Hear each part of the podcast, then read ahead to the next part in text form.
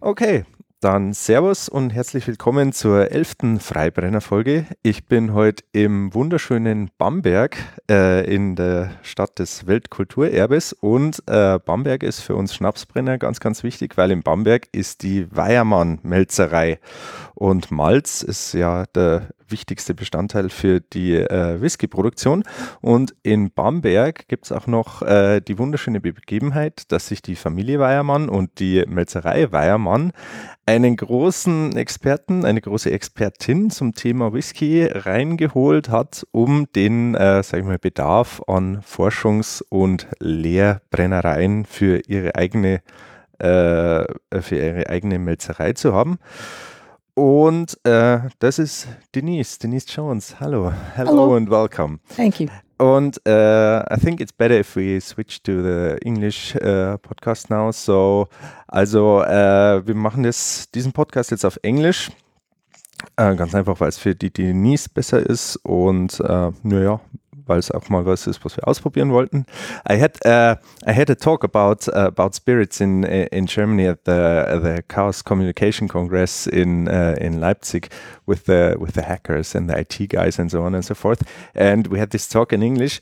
And it was about German uh, distilling laws, and so we had a lot of complaints online by people that were saying, "Okay, why do you why do you hold a talk about German laws if if it's in English, or why do you do that in English?" And of course, I was super nervous. I was super freaked out. There were 600, 700 people in the audience, and I haven't talked in English to th- such an audience at that time. So uh, I wasn't at my very best. Oh, I think you speak perfect English.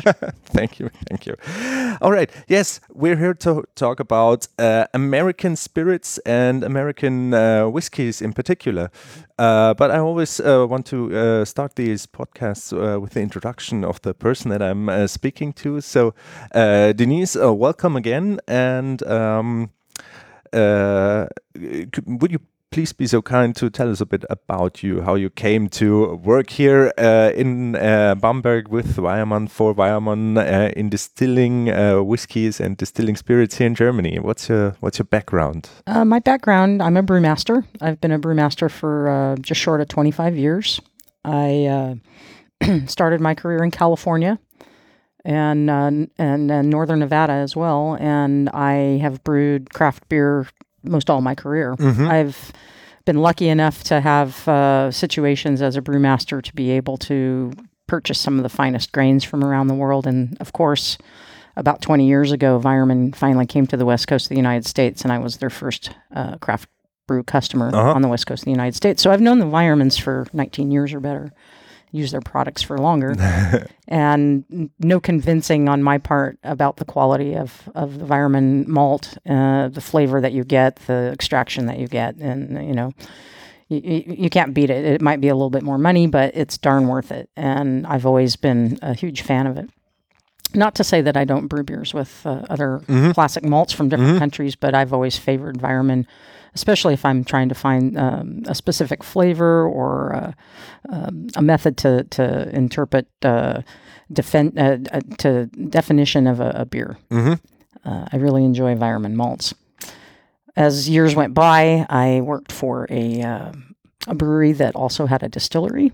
Uh, It wasn't attached to the brewery; it was a separate business. But I provided all the whiskey wash, American malt whiskey wash, for this particular distillery. Excuse me. And uh, as uh, the years went by, eight or nine years, I started to to develop a better wash program Mm-hmm. changed the yeast strain. I I didn't really practice making wash like a whiskey maker. would. Mhm. I practiced it more like a brew brewmaster would. A little cooler fermentation temperatures, a cleaner yeast strain. Um, I also would drop the yeast out. I'd ferment it and drop the yeast out, uh, cold condition it. I wouldn't necessarily filter it, but I'd uh, then take it to the to the still off-site, different location. We'd have to transfer it in a big truck, take it to the take it to the still. And whereas it took a little bit more effort to heat it up and get it going, the final result was really quite nice. And we were starting to improve upon some of the definition and character as far as the malt co- compositions. We were using some Cara Aroma, we were using some chocolate malts and things like that. And so, and, and, and the intrigue of the, of the spirit started to get much more defined. And, and you could tell that there was something better going on each, uh, each time we would um, aggress in uh, developing the recipe. So over those years, able to uh, distill uh, a little bit. It wasn't my primary job. I was the brewmaster, but I would go up and we would uh, talk about barrels and taste barrels. And for the past 16 or 17 years now, I've also been a uh, international beer judge. And so being able to define some character and flavor and be able to, to actually uh, articulate it kind of helped define the, the barrel character and the proofing knowledge and all these things that you would want to know in a distilling fashion from that distillery itself as a brewmaster, learning about barrels, not only for barrel work for beer, but for barrel work for spirits. I lived right in the middle of wine country, so it was very uh, easy to get a lot of uh, fascinating barrels uh, to switch over uh, from different. Uh, if you wanted Chardonnay barrels, they were there. If you wanted red wine barrels, they were there. There was anything that you wanted for the most part. Bringing in uh, old bourbon barrels, ex bourbon barrels, that was pretty fairly common. It was easier to do if you were on the eastern part of the United States, but there eventually were enough brewers that were interested in these types of barrels where they started to flow our way in a, in a larger fashion. So finding some of those barrels kind of helped shape some of the whiskeys that we were working on too. And we would do a bar- barrel back trade. I, I would work with it as a, uh, a fresh uh, ex bourbon, and then after I was done with it, I would trade it back. I know that uh, Jim Murray has a lot of trouble with a lot of the uh, beer natured um whiskeys that have you know put a whiskey in a beer barrel. And I think that where he gets that from is there's a lot of breweries that put a lot of hops in beers. Uh, yeah. And a lot of the, the breweries that do use a lot of hops or use a lot of funky characters, uh, you know, whether it be lactic, whether it be Brettanomyces, or that doesn't necessarily always translate well to the spirit. And so I understand his purist's uh, attitude toward this, but also I feel sorry for the barrel because those barrels should be used up to 80 years if they're treated right and conditioned well and and kept full of good things. So uh, we worked them back and forth, and, and some of those initial uh, beers, um, obviously, I mm, I made hoppy beers. I lived in California. I, you know, I had a reputation for making extremely hoppy beers, but I also made dark beers, and I also would make you know uh, we our main beer was a eight percent Scotch ale. Okay. So it was really easy to to barrel age those things and and with a clean yeast strain and then bring them back to the distillery. It matched up quite well. So a lot of the time, there was really not a a, a skip in between barrel use. It, they'd go back and forth. So some of these barrels would have beer in them for a year and then they'd go back to the distillery. And some of them would be filled with distillate that had already been in American white oak. Some of it had already been in French oak. Some of it had been in wine barrels. Some of them it was the final frontier. It was, you know, this is the last hurrah before we start to release it. So barrel work was kind of fun. Tasting these things as they developed was, uh, you know, a, an education in itself. And watching the base spirit of this distillery begin to develop into something else. And then since being leaving that uh, brewery and, and distillery, seeing them win awards for those particular efforts is really quite nice and, Okay. and, and very endearing. So. So background of that, uh, as I uh, came to uh, the United uh, from the United States to Germany, I actually had been bouncing around and doing some consulting work uh, with a, a brewer friend of mine who needed some help. And when the consultancy was done, I came to Germany on a on a kind of a culture trip with some other brewers, uh, female brewers from the United States, and we came over to Weyermann. It was just as the fan shop here a couple of years ago had opened, and Thomas came over and, and met us and said hello. And later that night, uh, after many, many, many, many beers in the beer stubble, I uh, get this Facebook messenger message from Savina Weyermann asking me if I would like to be their master distiller and move to Germany. And I thought, I'm going to put that phone down and look in the morning because I'm not quite sure if I'm too drunk for this or not. And so uh, the next morning, the words were the same, and, and I just kind of felt You know, if if you say no, you'll regret it for the rest of your life. So I said yes, and 18 days later, I was standing in Germany and working for the Weyermanns. So it was a it was a snap decision. It was instant, but it, was uh, something that I knew I couldn't uh, say no to, and I knew I would never regret. Fascinating. Yeah. How the word turns out. Mhm. Okay, so uh, you you have a background in the in the brewing, and, and of course brewing is uh, well uh, at least half of uh, uh, of the work and half of the uh, the flavor giving processes and so on and so forth. What kind of beers or what kind of washes and, and, and mashes did you do? Were it straight pure malt or a pure um, or already something with with corn or with other grain strands? Well, uh, at uh, where I distilled for Brendan Moylan at, at Moylan's Distillery, we did uh, all malt, basically barley. Uh, a lot of barley. I would use a little bit of wheat sometimes, some rye sometimes. We didn't really uh, play around too much with spelt because Mhm. spelt um, isn't as available as it is now. Mm-hmm. Uh, but we we basically stuck to the barley routine with our whiskeys. Um, I know America's much more uh, better known in uh, for the bourbon, uh, which is obviously uh, maize, yellow corn, red corn, white corn, any of those types of corn, uh, blue corn too, any any of the flavored corns like that. And our corn in in uh, maize in the United States is much sweeter has a, a totally different feel to it. Uh, the texture is different, the sweetness is different, and the fermentability is kind of different. Uh, I know that corn is grown in uh, maize is grown in Germany for ethanol production, and there Mhm. is a lot of that in the United States, but. We enjoy a corn on the cob. It's kind of uh, a heritage thing Uh-huh. to eat corn in the, in North America, and so that's it was abundant. It was a, a, a natural sugar that you're you're able to you know boil up and and uh, basically gelatinize the sugars to break everything down. Um, similar to a high uh, high temperature of corn, you have the rice doing the same thing. So any of these grains that you really have to you know enzymatically break down a Mhm. little bit more difficult to to use, but in the backwoods, it was easy enough to build a fire and have, you know, some sort of bucket, kettle, Yeah. metal, metal drum, or something like that to be able to break these things down.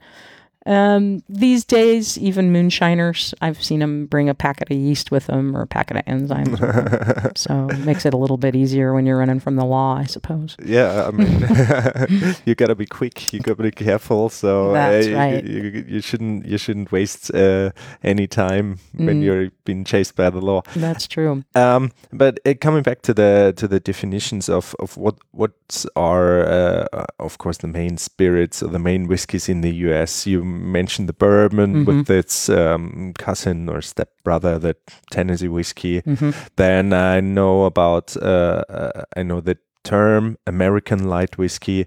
I guess even more known in, uh, even in the bar scene is of course the the rye whiskeys. Mhm. So um, what would you think are the the main spirits uh, that are native the, to the U.S.? Well, obviously, bourbon is the one. You know, it's it's got the the deepest roots as far as American craft spirit is concerned. It is our national whiskey, if you Mhm. will, um, and it has to be over fifty percent corn, uh, maize, and usually you need some barley in there for enzymatic breakdown, and sometimes some rye in there is kind of nice to spiciness to kind of smooth Mhm. it out and give it some character. So usually it's those three grains. I've seen combinations of those three grains or combinations of the corn plus just barley. Um, sometimes there's some integration with some other types of uh, sugar sources. I've seen bananas. I've seen you know and right. anything that ferments. But the, uh, one uh, crazy thing that I, I uh, had heard of from a friend of mine uh, who runs the American Distilling Institute, Bill Owens, he went and visited a fellow who uh, out in the prairies of the United States was actually collecting prairie grass and was able to get some small fermentability out of prairie grass. So he was making prairie grass whiskey, which is kind of interesting to me.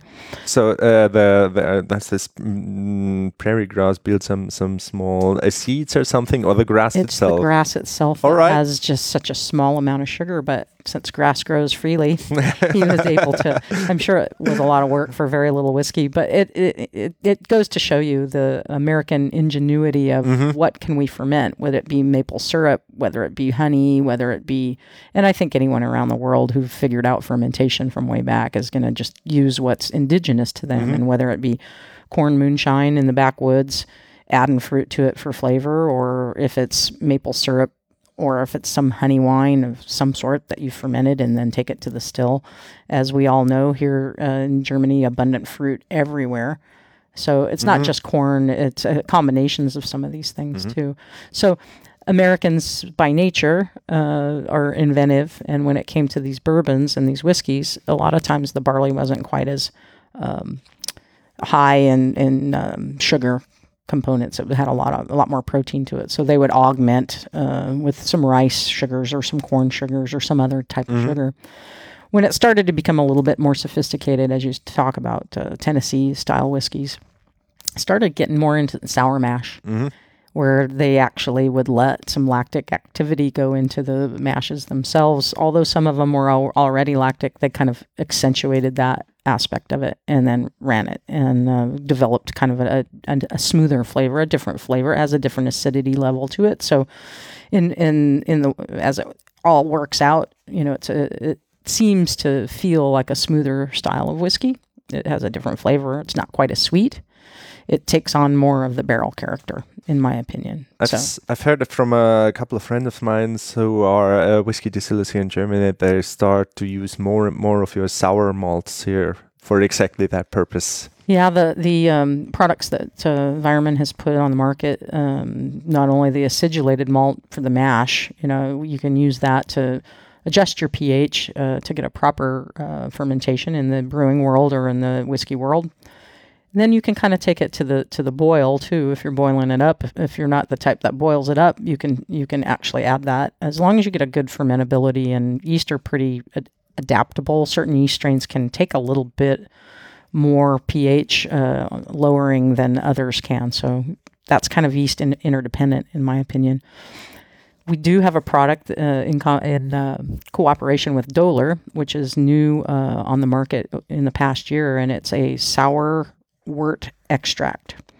And it's a 100% stable uh, aseptic product that comes bag and box and we're experimenting around uh, the globe with this with some different customers and what we can do with it. Uh, obviously, it can work just like acidulated malt in the in the pregame when uh, when their dry materials are there, but you can also kind of add it toward a secondary effort too, and it has some sweetness to it. It has some acidity to it, uh, and it's easy to kind of incrementally use this um, in a smaller fashion. So if if you're not necessarily going to use a huge bag of grain acidulated malt, a little goes a long way. Uh huh. You, you get a 25 uh, kilogram bag and you might use half a kilogram, maybe, right? maybe on a big mash. So this uh, sour wort extract really is a little bit easier to use. Um, you can put it in the refrigerator and, and you know use it as you need it, and it seems to be a little bit more workable. I'm kind of taking a look at it on the end uh, result. Obviously, um, some post work in beer. There's a lot of kettle souring and things like that that people are using lactic and the combination of the sour wort and the lactic. If you play your cards right and do everything right, you can uh, use it in the post. I haven't really measured too much uh, success quite yet, but I'm still kind of working on seeing what we can do to get some acidity at the end of a beer on the post uh, in a dry hop fashion, if you will takes a little bit of doing and, and some time and thought, but I think that we'll be able to use that in that fashion too. It does add sweetness though, so that's something that you have to kind of consider with the beer. As far as uh, going further with that into the to the whiskeys, um, what I like that sour wort extract uh, with is uh, use it with cocktails. I can make a wonderful cocktail with just a small amount of that, uh, a couple of uh, spoons of that in a nice shaker with a, a, good whiskey or a gin, and give you a nice sweet and sour kind of character mm-hmm. it. it it's going to be a you know, obviously there we sell them in big bags and boxes, but I kind of have a funny feeling that we're going to start selling smaller ones of them because it's really a great cocktail mix. Okay. but yes, the the, the sour uh, influence, the sour beers, you know, things um, are brightened up with acidity, and so when you taste a whiskey, you don't necessarily always think that it has an, a, a brighter acidity to it, but that you do kind of measure a different pH sometimes when the when the sour mash kind of enters into the zone. That sweetness isn't there anymore to help protect uh, some of that alcohol, and so it does kind of come off with a little bit more tannic feel to it, a little rougher, a little um, I don't know. A little more frontiersy, I guess. Uh, maybe to, to take one step back, the the sour mash uh, uh, uh procedure. So uh, they try or they do uh, sour or or um, to change the pH value, the acidity of the mash by adding some residue from the distillation or from the from the mash before. It depends on it, who you're talking to. Ah, okay, okay, okay. Yeah, so these, I, are, these are the, the I the think that there's many there. ways to mm-hmm. go about the souring okay, program. Okay, okay. You know, Guinness does their own souring program too. They mm-hmm. add back a, a, kind of a lactic, 1% lactic fermentation back to the 99% beer that's Guinness. And so everybody kind of has their own way to to acidify their mash. Mm-hmm. Some might use some extraneous measures. A lot of times people will bring something back in from a, a commodity that they don't want to throw away. And I think that that's probably the mother of, uh, of invention most often. Yeah. Uh, obviously, the, the the Scottish are famous for it. You know, you don't let anything go to waste, uh, even if it's the tails. You run them back over, and and so whereas the Americans aren't quite so endeared with that to run over and and grab a lot of phenolic character off of their um, reuse of, mm-hmm. of any of that. I kind of think that, that the sourness is much more in tune with what they would do. If you think about it, the southern parts of the United States are warmer. Typically, it's not doesn't get as cold in the winter, and so you're going to have warmer temperatures mm-hmm. most often. So the sour kind of fell much more carefully into that. And wooden barrels, uh, you can't you can't deny when you're fermenting in wooden barrels, you're going to get some lacto character. Uh-huh. So I think the original um, fermentations probably were in wood and how, what, now that we have stainless how are we going to replicate these flavors? So i think that when you first start out you do these things and then after the years they probably graduated into something else. And as they tasted and sensory wise they were able to adapt as as technology adapted with them so All right. So you told us about uh, that uh, Americans are very, very creative about uh, what uh, style of spirits they want to make. Um, as for example, adding adding even fruits into their their grain mash and mm -hmm. so mm-hmm. on. So um, the the um, the borders between the different styles they are more or less fluid uh, than they would maybe be here in Germany. For sure.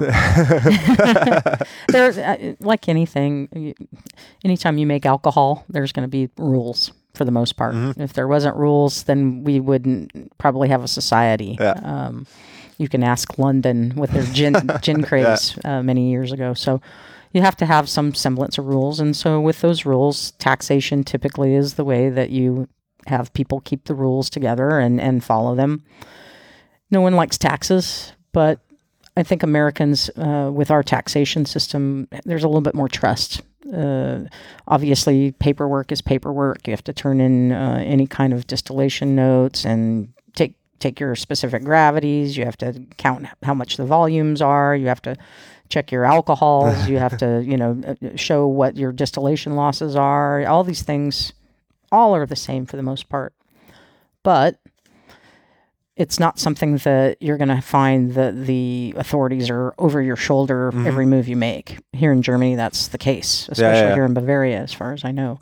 Um, not that it's a bad thing. I, it, it, doesn't really bother me that much. Uh, we're not a production facility. I could see where it would get into a little bit of a aggravation if you were a production mm-hmm. facility. Bonded warehouses, it's not something that they're comfortable with. We're like one of two in this area, that, mm-hmm. so that's something that they're very fussy about. Um, the counting system, we have three different stills here at Weyermann, and each one has a different type of permit. So they all have different counting systems. Um, if you want to fill a barrel, you have to have the Zoll here. You have to have your officer here. If you want to move a spirit into a different barrel, you have to have your officer here. if you want to extract uh, anything out of the barrel, you have to have your officer here. Um, Yeah, and that's it's it's just one thing after another. If you want to switch from whiskey to beer brand, you have to officially do this and have your officer here to change it over and change it back. If you want to go back to whiskey, if it's fruit season, you have to switch to fruit. So anything that you do, for the most part, at least on one of these permits, you really have to have an active mm-hmm. officer So, with you yeah. all the time. I wouldn't say daily, but you, you have to see him six, eight, ten times a year, which can can be daunting with scheduling and vacations and things like that.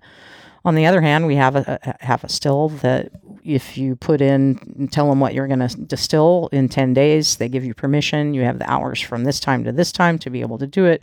That's more reasonable. And then we also have kind of a free still, which is a Geist still, Yeah. and everything we put into that, we paid uh, for the alcohol going in, so it's just neutral grain spirits.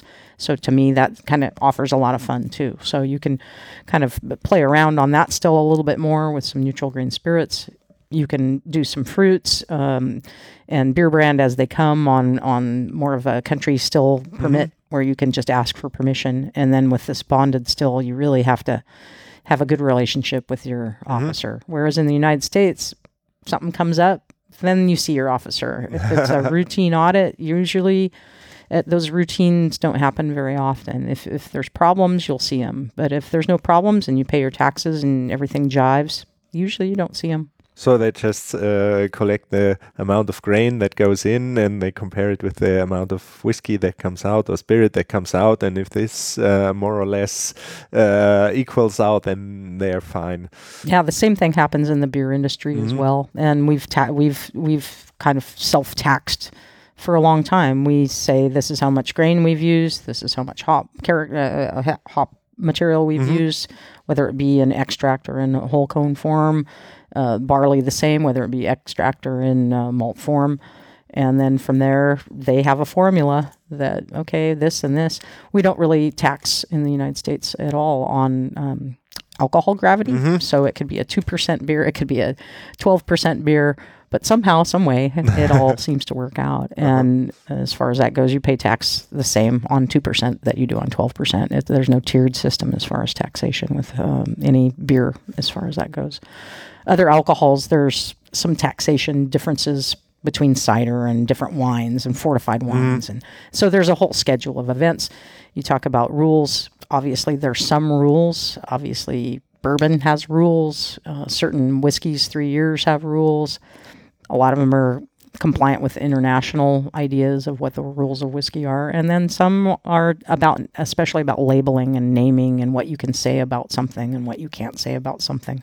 So those are where the sticky things are with the American market. But for the most part, as long as you, you know, pay your bond in the beginning and, and obviously the, you have two different groups that you have to be taxed by. One would be the federal government, where you have to have permitting and a bond, mm-hmm. and insurance has to be proven, and then your state, wherever you are in your state, each state has a different set of rules sub subsequent to what the federal rules are. Sometimes they're more strict, sometimes they're just the same, mm-hmm. but they're going to want some tax and they're going to want some permit money and they're going to want at least to have some sort of say in how you label and how you bottle because you're conducting business in their state. So, not just one group for taxation, but two. Um, uh, what I wanted to to uh, uh, go back as well is uh, about the, the strictness of the category definition. As we we talked about that uh, bourbon has to be at least fifty percent or fifty one percent of corn, and then. Uh, um, if someone um, starts to use not a grain, like for example you said bananas or so, uh, would there be a, a huge uh, um, cry out maybe in the scene or by the state that he's he or she's not using uh, pure grain? Because here in Germany we have those rules and we have the European rules, and if you add I don't know one grain of rice in your whiskey mash, then it's not a whiskey mash anymore. Not quite as strict, but yeah, there are some definition uh, guidelines. Mm-hmm.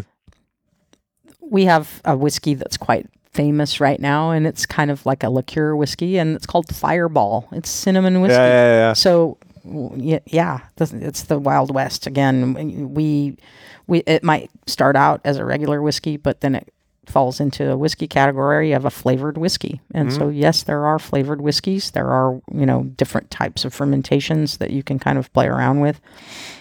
I the, it just depends on the category that you think it fits in best. If you're a traditionalist and just want to do a regular style whiskey that is all grain and this is the market that you're trying to mm-hmm. capture, there's there's many, many, many people. I'd say the majority of distillers are out for something that's pretty traditional. Uh-huh. There might be a variation on that tradition. Uh, in my case, say uh, I would prefer making New World gin versus London dry Uh-huh. style. That Yeah. is just my preference, right? Yeah. And and I can survive on making a New World style gin because there's enough craft distillers out there that do it, and Mm-hmm. there's a, a market for it, and they're delicious, and so why not?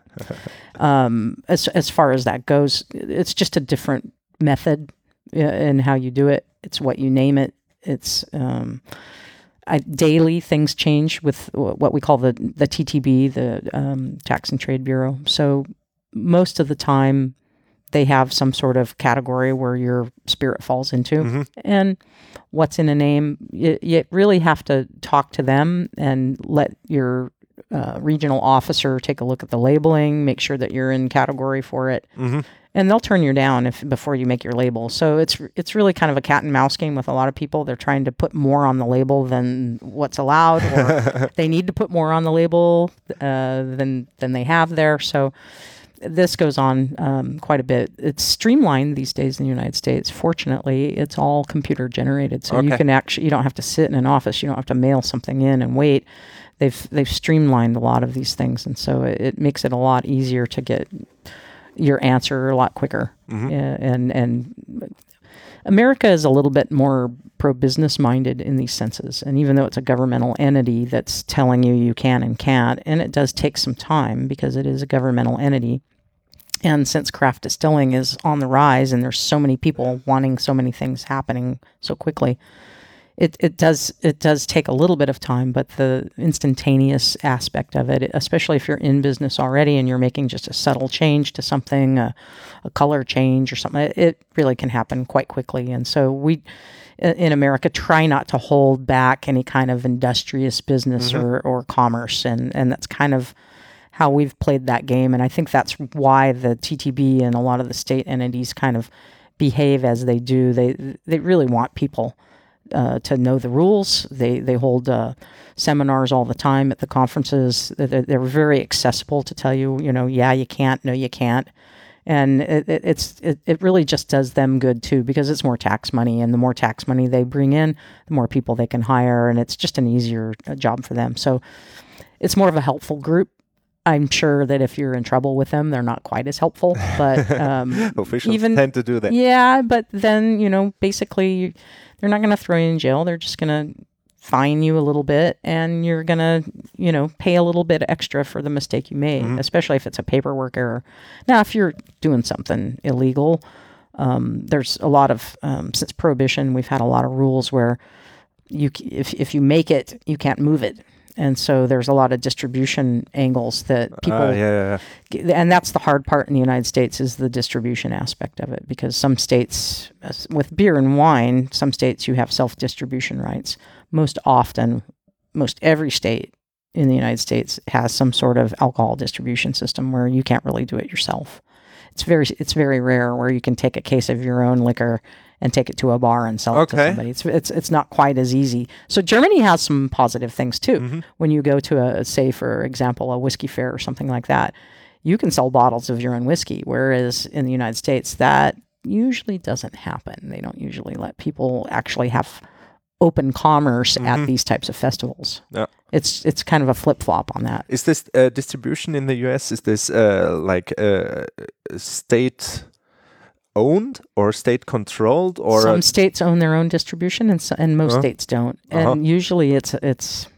usually a distribution company is a company that's uh, kind of like a generationally held family company where because it's such a coveted type of business and if you're good at it and you have a a good distribution model that you've had over the years the the son wants it the grand you know grandson gets it and so you see generational uh, handing down of these types of companies but they do have um, I- I'm, I'm, I'm not going to uh, disrespect uh, the dis- the distribution angle of it because they do perform a great job. You know, I don't want to have to sit in a truck all day in traffic and try and drive Yeah. to 50 places and deliver heavy things. That's that's what they do. that's their job. They have to pay uh, extra taxes to have their trucks.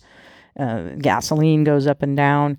They have to pay wages. They have to pay insurances. I mean, they do have a business that they have to run. Yet they have a tendency to get a, a, a huge cut of your profit. Yeah. So some states see that as being inhibitive of small businesses like a small craft brewery or a small craft winery and distillery as well. And then some states say no matter what, if it's a box or if it's a case, uh, you know, if it's one case to several hundred thousand cases, you can't take it off your dock to mm-hmm. take it anywhere else. It has to physically have a bumper touch the the warehouse and load it on so it can go to a different distribution mm-hmm. warehouse where they distribute it. I would say probably 35 to 45% of the states have some form of this, if not all of that. Some states, because of the three tiers, you can make it. And now a lot of states are letting you have tasting rooms so you can sell it on your own premise in a tasting room.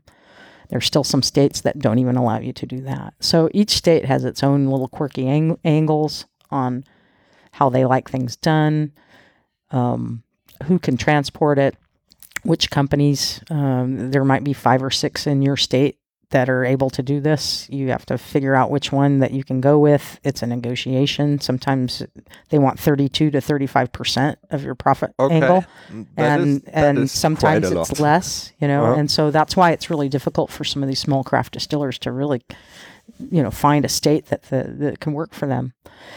They still do it. Yeah, like that, that would be my- else, my, yeah. my follow-up question. I mean, we're hearing so much about the lively craft distilling, craft spirit scene in the US, and there's is spilling even more spirits, even uh, getting around here in Europe. But uh, if you have different regulations in different states, and there's going to surely going to be some some hotspots that are that are developing where uh, craft spirits distillers and craft spirit makers uh, tend to go or tend to start up their businesses uh, there. Do you have any uh, examples where where the scene might be most lively at the moment? Mm, well, there's a lot of distilling going on in Colorado. So you see a lot of Colorado spirits, and, and Uh-huh. they do have some some um, more gentle uh, d- distribution laws and tasting room Mhm. angles. California obviously just opened a. T- uh, they just legislated to have tasting rooms um, start to be able to open in California just in the past three or four, five, six months, something like that. So that made them very happy because a lot of these uh, California distilleries basically all you could do is depend on income from a distribution angle. Mhm. And so you start into business with this small margin, tiny margin, and you've got 10 years worth of whiskey sitting around and you're not making a very big margin on it. And so it was really difficult. So people look to export, export to different states, export to different countries. And sometimes it was easier to, especially with bulk, easier to export than it was to sell in your own state. I have a, a, a friend from a, uh first distillers course in Berlin, uh, Ralf Lösselholz. Uh, Ralf, greetings here from the old the old town, the old country, uh, and he started a fruit distilling uh, company in Indiana uh, because being from Germany and having worked in the in the uh, drink business, uh, non-alcoholic drink, but yet the business, and he w- wanted to start his own distillery, and now he did. He also got his uh, Holstein still now set up, and. Uh, in uh, Indiana, where he resides, he's got also this um, maybe a bit uh, difficult laws to work around with. and so he said, Hey, Stefan, let's make it like this. I import your spirits because I have a spirit distribution license, but not for my own spirits. Mhm. It's true. so he can he can trade with spirits, but he can't sell his own spirits. Isn't that crazy? yeah. Yeah, and that state specifically, uh, they do a lot of distilling in Indiana. They have some of the biggest commodity distillers in the United States that are distilling in Indiana, and basically, those laws that he are, is fighting protect the big distillers Of that course, do the big yeah. commodity work. So, unfortunately, that's just one state where the the big guy is still trying to keep the small guy out of the picture. Uh, there are other states, you know, some of the, you know, Tennessee is a state that has some big guys and they have some small guys too that are thriving. So some states actually see a parallel with the the success of the craft beer industry and they want to see if that marked success can carry on into craft distilling and obviously it does and it, it- coming from California the wine business has been the perfect model for all of these things for for at least most of the craft distillers and most of the craft brewers so even though we don't necessarily always get along you know side by side all the time um, the, the the California wine groups have been really, really good at maintaining self distribution because there's so many wineries that are just mom and pop style wineries, Uh, and and so that really became kind of a model uh, throughout the United States. And, but most of these states that have some large foothold, whether it be an Anheuser Busch or a Miller Coors or a, um some sort of large facility of distillation, whether it be Jack Daniels, whether it be some of these large Indiana groups, they're going to have a little bit more lobbying hold and and uh, influence, if you will, money influence on who writes the laws in those states. well, that's basically, I guess, the same everywhere. I mean, here in Germany, it's it's the same. The wine, the wine producers, the wine sellers, they have a, a really good influence, really good lobby work uh, with the with the ministries, with the secretaries, and so on. And we, as the spirit, I mean, the whole spirit industry in Germany. I guess the newest numbers are we we employ one thousand nine hundred persons. In the whole of Germany, so Hmm. Not it's enough. basically nothing. yeah, I think there's more brewers than There's a lot more brewers, and they have a lot better uh, connections to the ministries and so on. Um, is there something that you would consider that is actually uh, uh, at the moment a very interesting uh, type of spirits or so that are that are flushing over from the from the states or that are that something that uh, our listeners maybe should look into when thinking about American spirits or American whiskeys? Well, you know, you, if you want to call it a whiskey, it has to, you know, have three years in a barrel. Mhm. And it has to have some definition to it. But I think that there's going to be a lot of things kind of not being called whiskey that don't have as much time in a barrel that really represent flavors of whiskey. So so mellow spirits. I'm thinking, yeah, like what I would consider uh, barrel rested spirits. uh huh.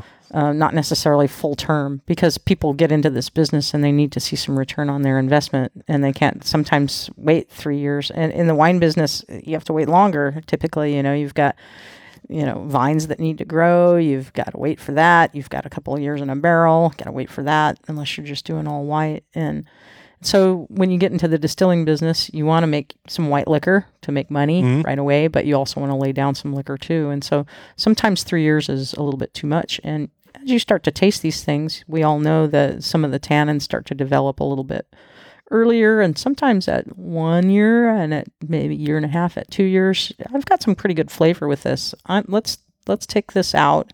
Let's call it American Spirit. Let's call it barrel rested shine or whatever you want to call it.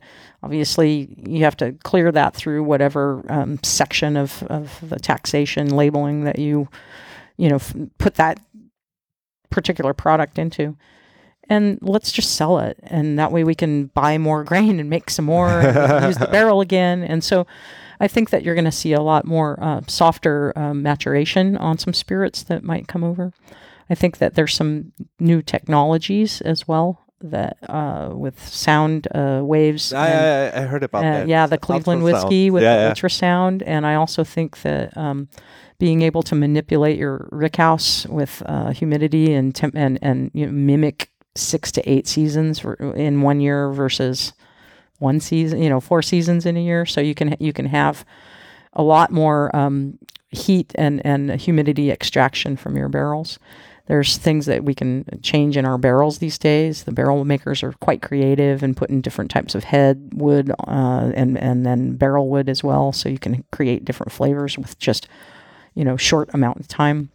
We can add uh, flavor beads as far as different types of wood. We can uh, there's these uh, new product that I just bought. Uh, Thomas and I uh, purchased these called the Squarrels. I don't know if you've seen them before. It's kind of a, a square keg that you put uh, uh, wooden inserts on the sides, Uh-huh. and uh, you can get eight times the extraction wood extraction in a short amount of time.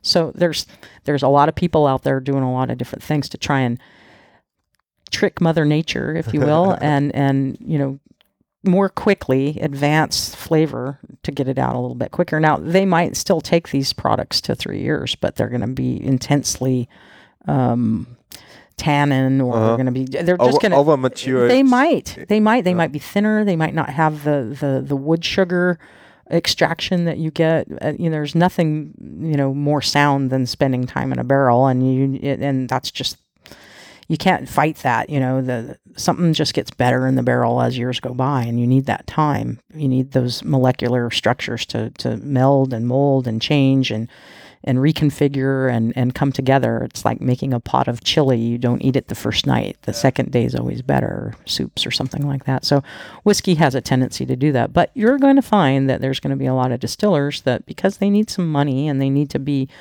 a, a focal product now and not and not wait to be relevant that they're going to start putting out some products like this. And moonshine is big. That that's Yeah, something that I wanted to uh, to get back to the moonshining because I mean everywhere where alcohol is produced or maybe not extremely heavily uh, forbidden, like for example in the Islamic world, but everywhere where alcohol is distilled, be it Scotland or Ireland or here on the continent or in the US or uh, I think the Kiwis, the New Zealanders, are the only ones that that are allowed to do legal home distilling for Mhm. free. Um, here it is like what I think the the the uh, moonshining in Germany is um, less uh, a type of explicit illegal distilling in illegal distilleries.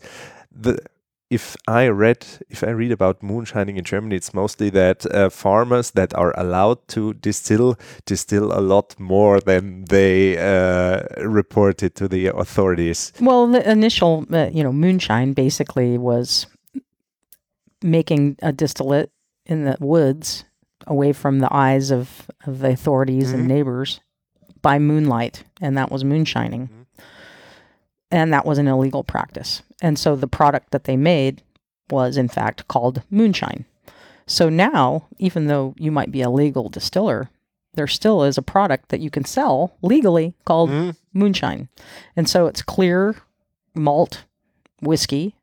It might have rested uh, similar to a fruit spirit, maybe in a glass balloon or in stainless for a short period of time to come together. They might add some fruit character to it. They might add chocolate. They might do all sorts of different things, or it could be just a straight white moonshine. Cut the way you want it cut, cut the way it it, it could be, you know, a, a barrel strength or, or higher as long as it fits within the practical uh, determination of what style that you're trying to sell and it's legal as far as what you're naming it Yeah. and taxing it and what have you.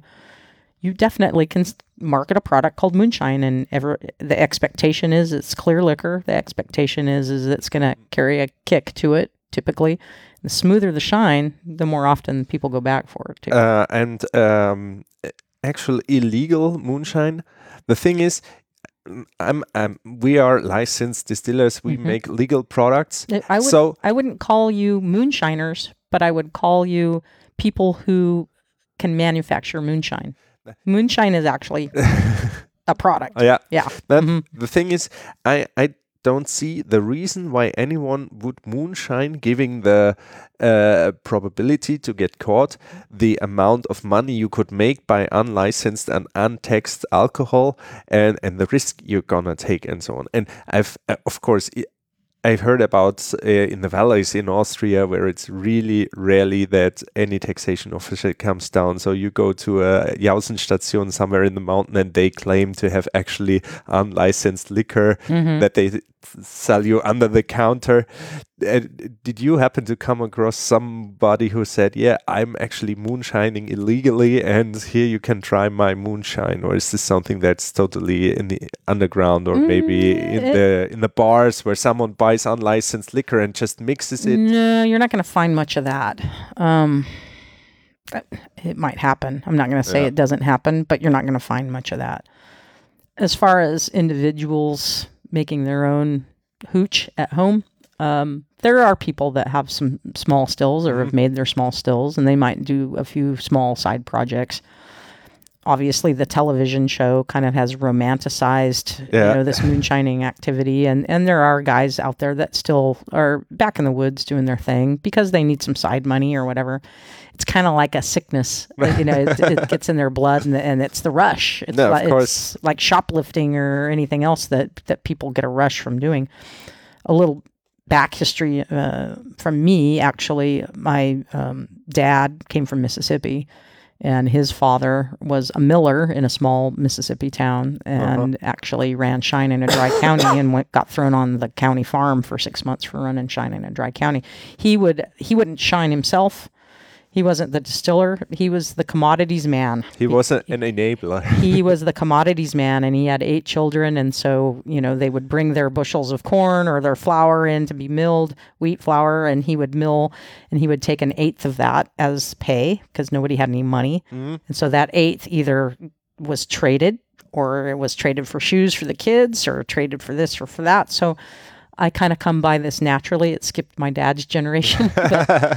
I'm what they call legal. I'm kind of uh-huh. a hero in the family because most, a a lot of the Joneses from way back definitely did this on the side. I, there's old uh, Super 8 film of uh, some of my uncles walking mules around and they were making uh, beet sugar from uh, sugar beet uh, canes and they were making their own sugars and where that sugar went, I don't know. So it happened and, and it's part of my, my heritage. Um, as, as much as I know of it, it's part of my heritage. Uh, on my mom's side, my grandfather was a um, uh, home brewer during prohibitionary times. So Oh. they both kind of had their uh, wicked outlaw uh, ways to them. But I kind of come by this brewing and distilling kind of naturally, I suppose. Uh huh. Very cool. Very well.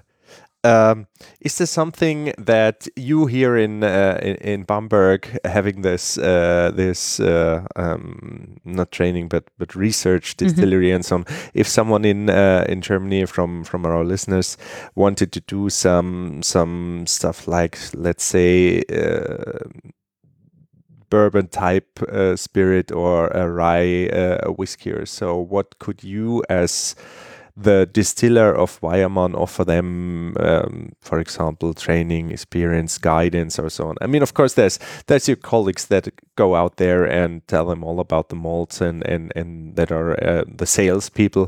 But you, I guess, you have some kind of uh, uh, consulting uh, function here. And to some degree, yes. uh-huh. Um, typically, it's customers that come in and ask for help. Mm-hmm. Um, Weyermann doesn't offer community classes, or nor do I offer my personal consulting services out to just anyone. As far as that goes, I don't. I, that's not something that they have me doing. I I do a lot of research and development of our own products, and so I have fun. I test some different things out. I work with rye. I work with oak smoked wheat. I work with uh, our our uh, Rauch malt. I work with different types of barleys. I've worked with the spelt. I've made a spelt whiskey. So whatever we sell, those four main groups of, uh, of of grain that we sell and the di- variations thereof. I've done a hundred percent floor malted Bohemian dark whiskey, which is kind of nice to have a different type of grain. So as far as the research and development, I'm, we're still kind of getting under the skin of what what our products can really do. I know Thomas had started over ten years ago with some smaller uh, projects, and and they ha- have a particular whiskey that they had in mind then, and we've kind of continued on with that same what I call original whiskey, and so I can I I will make that, and so we have some flavor reference of at least that particular whiskey that's been carried on al- almost 10 years in different types of barrels. So we have kind of a, a good way of knowing which direction this particular type of whiskey goes. Beyond that, it's been kind of fun for me to play mm-hmm. around. I still will maintain, you know, making some of that original whiskey because it's very, very good, and and it's, it's. I'll tell you what the recipe is. It's totally easy. It's about ninety-two percent Rauch malt and eight percent Cara aroma, mm-hmm. and it, it's a wonderful blend. It's got enough of that uh, cocoa multi characteristic mm-hmm. in it, and it's got enough smoke where it's not overwhelming like a peated character, but it's got enough gentle, mild smoke in it where it carries over through the barrel, and it's quite nice. And and especially when the barrel tannins marry with it, it, it kind of softens it even more. The smoke softens the tannins, the tannins soften the smoke, and and they really work hand in hand. So it's and it's a really nice whiskey. Far, further beyond that, do you want to do 100% of something? Do you want to have just that true grain flavor of that particular grain? Or do you want something that's quite fermentable? Do you want a little bit of spicy rye character in with some barley? Or eh, the 100% oak smoked wheat is, it's going to be a lighter whiskey, but it's going to have a different kind of a, a smoke character. That oak character is a little bit uh, more elegant. Uh, it's not quite as soft. It, it's it's a, definitely a more forward uh, phenol, but it's never going to be as much of a Scotch barrel. You can take these same types of whiskeys and okay, what would it taste like if it had a peated character? Well, you buy an Ardbeg barrel, you roll it in after a year or two, and you get some some notes of that. And so you can kind of really direct traffic any way you want.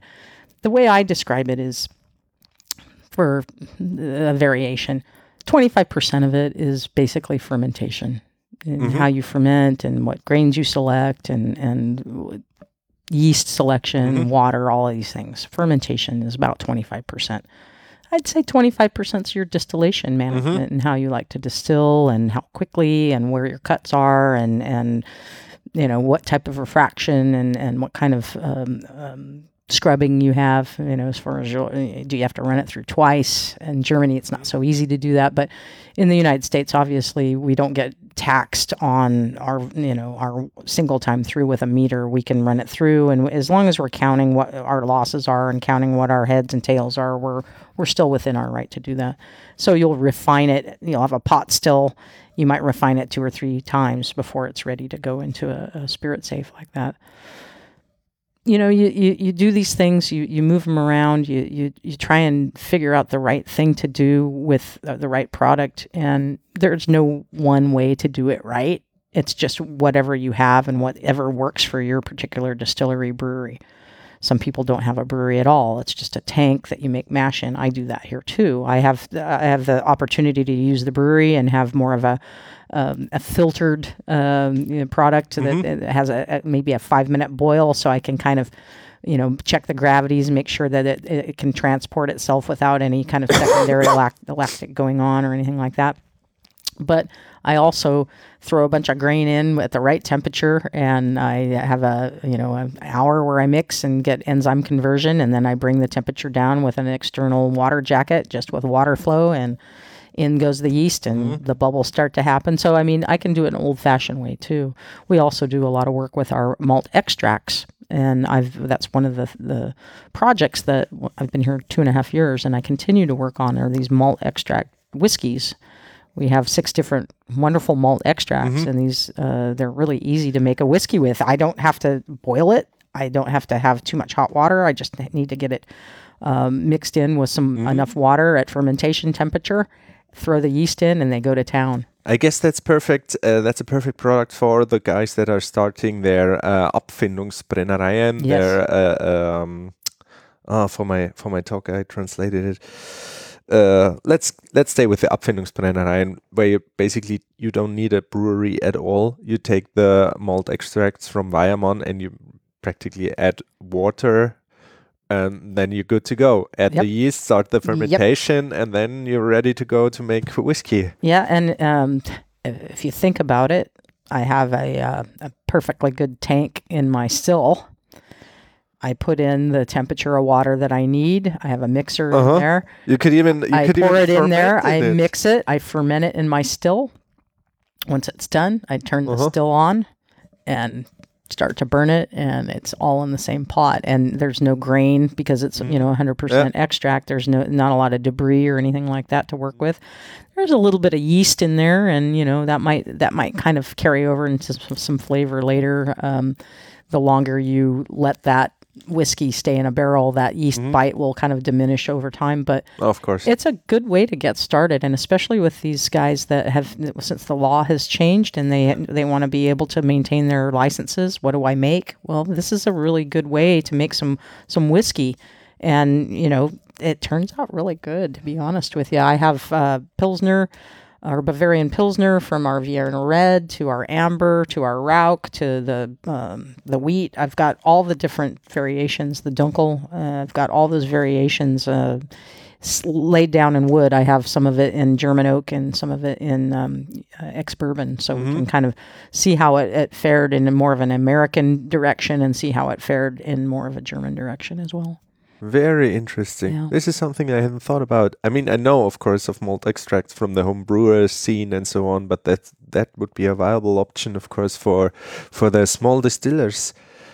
That is something new to me. yeah, it is, and and you know, for a larger distiller too, if they wanted a custom extract, we can do that. And obviously, for larger distillers, we can do custom uh, grain blends, but we can do a custom extract. We've had one or two uh, interested customers in that.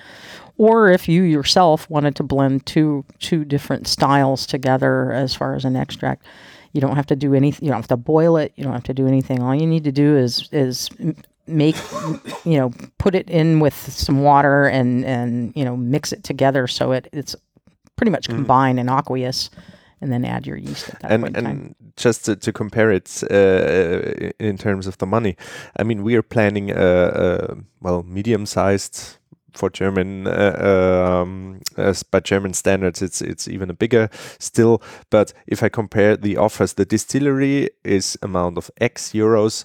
And the brewery I need to make my wash for the distillery is at least twice as expensive. So if you think about starting an Abfindungsbrennerei and you calculate that you need about 30 to 40,000 euros for the still, you have to think about if you at the brewery, it's gonna cost you at least 100,000 euro upfront, no product at all. Mm-hmm. And if you start with the with the malt extracts, of course they're more expensive that, than the regular malt, but you can start right away, no extra equipment. True. This is actually this is a really really nice idea. Yeah, I, I, uh, in fact, this afternoon I'm going to put a, a extract wash together. Uh, I, I do, and I, we do it because uh, it's sometimes it's just easier for me right now. I'm, I'm kind of waiting to to have our um, permit changed over to beer brand in a week Uh-huh. or so. I've got an appointment uh, next week, so I've got a bunch of beer that I want to burn, but I kind of wanted to have enough uh, to fill a barrel. So I've been working on this uh, extract project. Uh, this one's just Bavarian Pilsner, and I'm going to put it in a, former wine barrel, you know, ex wine barrel. Why not? Let's just have some fun. I, I noticed that the the Bavarian Pilsner is a little lighter in flavor, and so an aggressive barrel will really take it over over three years. Some of the other ones uh, can handle it because they have a little bit more malt character to it, but the Bavarian Pilsner is eh, a little bit uh, a little bit more fragile. So American oak might be a little bit too aggressive. I think the German oak's probably really aggressive. I would probably try it uh, maybe a year and a half in German and then maybe put it into neutral or a sweet barrel to kind of shape it later on. But that's just that particular one. Um, you just have to watch a little bit, but all the rest of them seem to be handling uh, whatever wood is thrown their way. So, and, and all definitely uh, very good definition, great fermentability. I did I didn't have any trouble with any of them as far as fermentability is concerned, and I didn't really work that hard to get what I got. And uh, I'm getting you know, anywhere from eight to ten percent uh, with with my mashes uh, consistently. You, you know, once once I s- kind of found a good a good uh, base recipe, I've, I've been fairly consistent with everything. They don't really fluctuate in, in their value. As when, you get them, we've tested them, and uh, you know, as far as uh, sanitary aseptic, if you wanted to brew beer with it, obviously you could do that. I don't. I wouldn't trust it to, to not boil it with beer because of water and whatnot. Uh-huh. with the whiskey, it's just not a problem. It ferments just fine. There's not a lot of lactic character. Uh, that would be up to the cleanliness of your still or your equipment. So any kind of uh, um, extraneous other bacterial uh, involvement would be up to your equipment and not necessarily from the from the Weyermann product. It's it's it's it's really good. I uh, I, I wouldn't hesitate to tell you that it, it doesn't it doesn't make good whiskey, but it does. It makes really good whiskey, and I've been pretty uh, fond of some of the characters that have starting to develop out of the barrels. So we're a year. I've been here almost three years. So those those particular projects will start to pop out sometime October. November, something like that. Just for, and it's just for reference. It's just for our customers um, who already use our products. If they want to consider using our products, we'll be able to take a sample and have them taste. Uh, this is made out of these types of extracts with very little effort as far as the the distiller is concerned. Yes, they do cost a little bit more money, but in the big scheme of things, you need to get in business Yeah. and you need to do this, and it's a good way to keep your permit um, active and and in its f- in full force without really having to spend a lot of money. Denise, you seem to have a perfect job here. we really envy you because I mean we we distillers we of course we do practically do all the same by by trade, but we have this uh, this hassle of actually having to sell our products. Whereas you are uh, you are more research driven.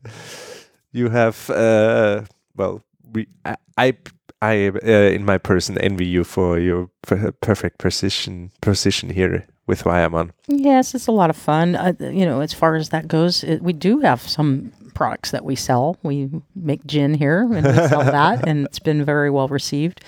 We also have beer brand, and, and people enjoy that, whether it be a, a regular beer brand that's just a um, a grouping of different beers, or whether it be a specific beer brand. We do uh, some Bock beer brands, a Rauch, a Weizen, a Roder, and a Rogan. So individual Bock beer brands, and, and they have some nice character as well.